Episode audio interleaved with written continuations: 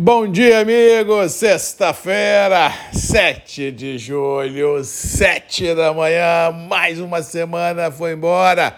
mas a folhinha tá correndo. Semana que vem já começamos dia 10 e o mês galopa, feliz ou infelizmente, o tempo não para, o tempo voa temos que aproveitar o máximo possível para a gente curtir essa vida que Deus nos deu, trabalhando, tentando pagar as contas que não está fácil para ninguém e tentando sobrepor os desafios que a vida nos impõe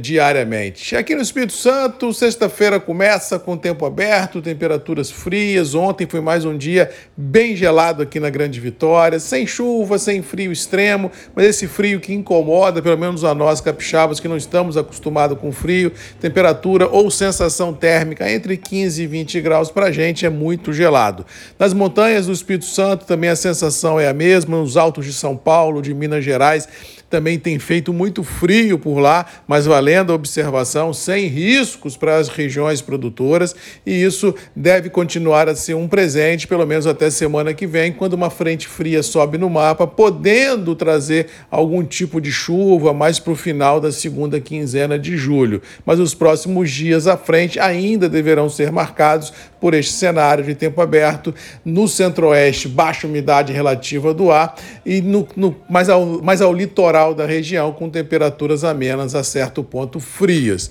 Com relação aos mercados, ontem tivemos um dia mais uma vez apático, com estreitas oscilações, tanto Nova York quanto Londres. Os operadores ficam aí trocando figurinha à espera de um fato novo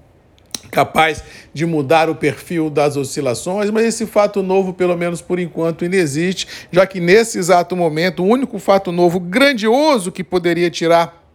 o mercado dessa letargia que se encontra é o famoso mercado de clima. Mas como não há risco de geada iminente, todo mundo fica muito conservadoramente observando o desenrolar do mercado sem colocar pressão e aí a pasmaceira começa contagiar também o mercado interno porque não tem pressão vendedora, não tem pressão compradora, os negócios fluem assim com uma morosidade muito grande, sem ritmo de safra no Brasil. Em algumas regiões tem um pouco mais de negócio, em outras regiões um pouco menos. Algumas regiões a colheita está avançando, em outras regiões a colheita já se encerrou. Mas se fritar isso tudo, a gente vive uma pasmaceira muito grande dentro de uma safra cafeira brasileira, e digas de passagem, que é a maior origem produtora de café do mundo, sem pegada. Vamos ver como isso vai impactar os mercados, como isso vai impactar os embarques de julho, porque de junho já foram embora. Vamos ver se o Brasil consegue outra vez galopar um pouco nesses embarques,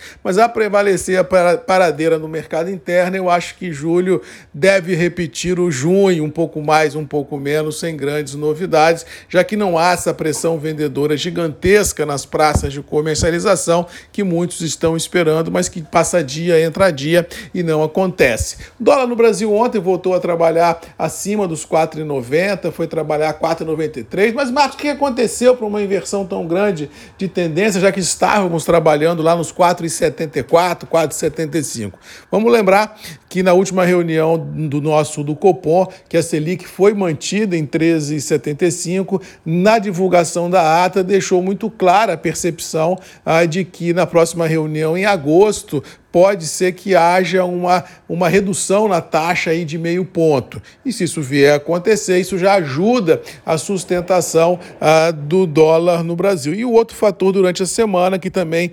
entrou no mercado é a percepção por muitos analistas que a parada que o Banco Central americano deu uh, de aumento de juros na última reunião deverá voltar a, ser tônica daqui para frente. Ou seja, nós temos um cenário agora de curto prazo de juros no Brasil com tendência de baixa e juros na, nos Estados Unidos com uma leve tendência de alta. Ou seja, da mesma maneira que o câmbio entrou no Brasil à busca de rentabilidade, ele pode sair do Brasil buscando remuneração nos Estados Unidos, nos famosos treasuries americanos, se o grande investidor perceber que o viés de baixa no juro no Brasil é fato e que o viés de alta do juro nos Estados Unidos pode ser uma tendência. E como isso não faz no instalar de dedos, isso começa a ser percebido pelo mercado e pelos operadores, e essa mudança de perfil pode ser sentida no dólar e pode estar também como pano de fundo nessa melhora que o dólar deu. Mas diga de passagem que essa melhora do dólar é muito bom para o Brasil. O Brasil é um país exportador de commodity, feliz ou infelizmente, é um país exportador de commodity,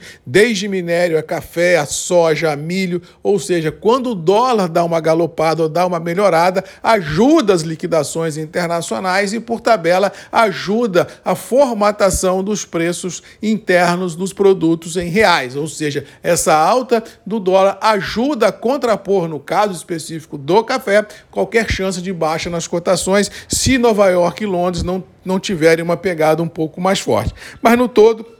Estamos terminando a semana com preços internos consolidados, com Bolsa Nova York e Londres orbitando o atual intervalo mercadológico, também buscando consolidação, paradeira no mercado interno e ansiedade do setor, testando limites inimagináveis e sem frio iminente nem chuva em nenhum